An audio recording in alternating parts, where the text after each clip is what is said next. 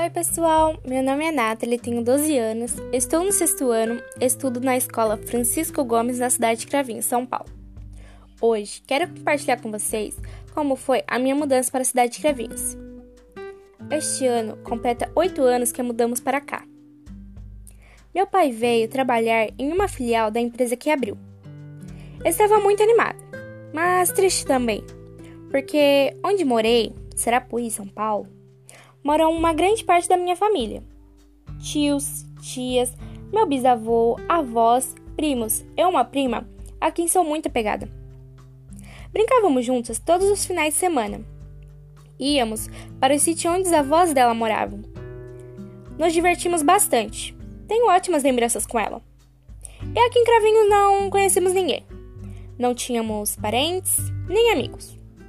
Nós mudamos no dia 29 de dezembro de 2012. Se despedir dos meus avós foi a parte mais triste. Como meu pai já tinha visitado a cidade para conhecer o novo local de trabalho, assim que ele avistou a famosa bola do ginásio de esportes, ele falou para minha mãe e eu: Olha lá, é ali, é a cidade que vamos morar. Eu gostei muito da casa e do bairro. Logo nos adaptamos, conhecemos algumas pessoas Fiz novos amigos.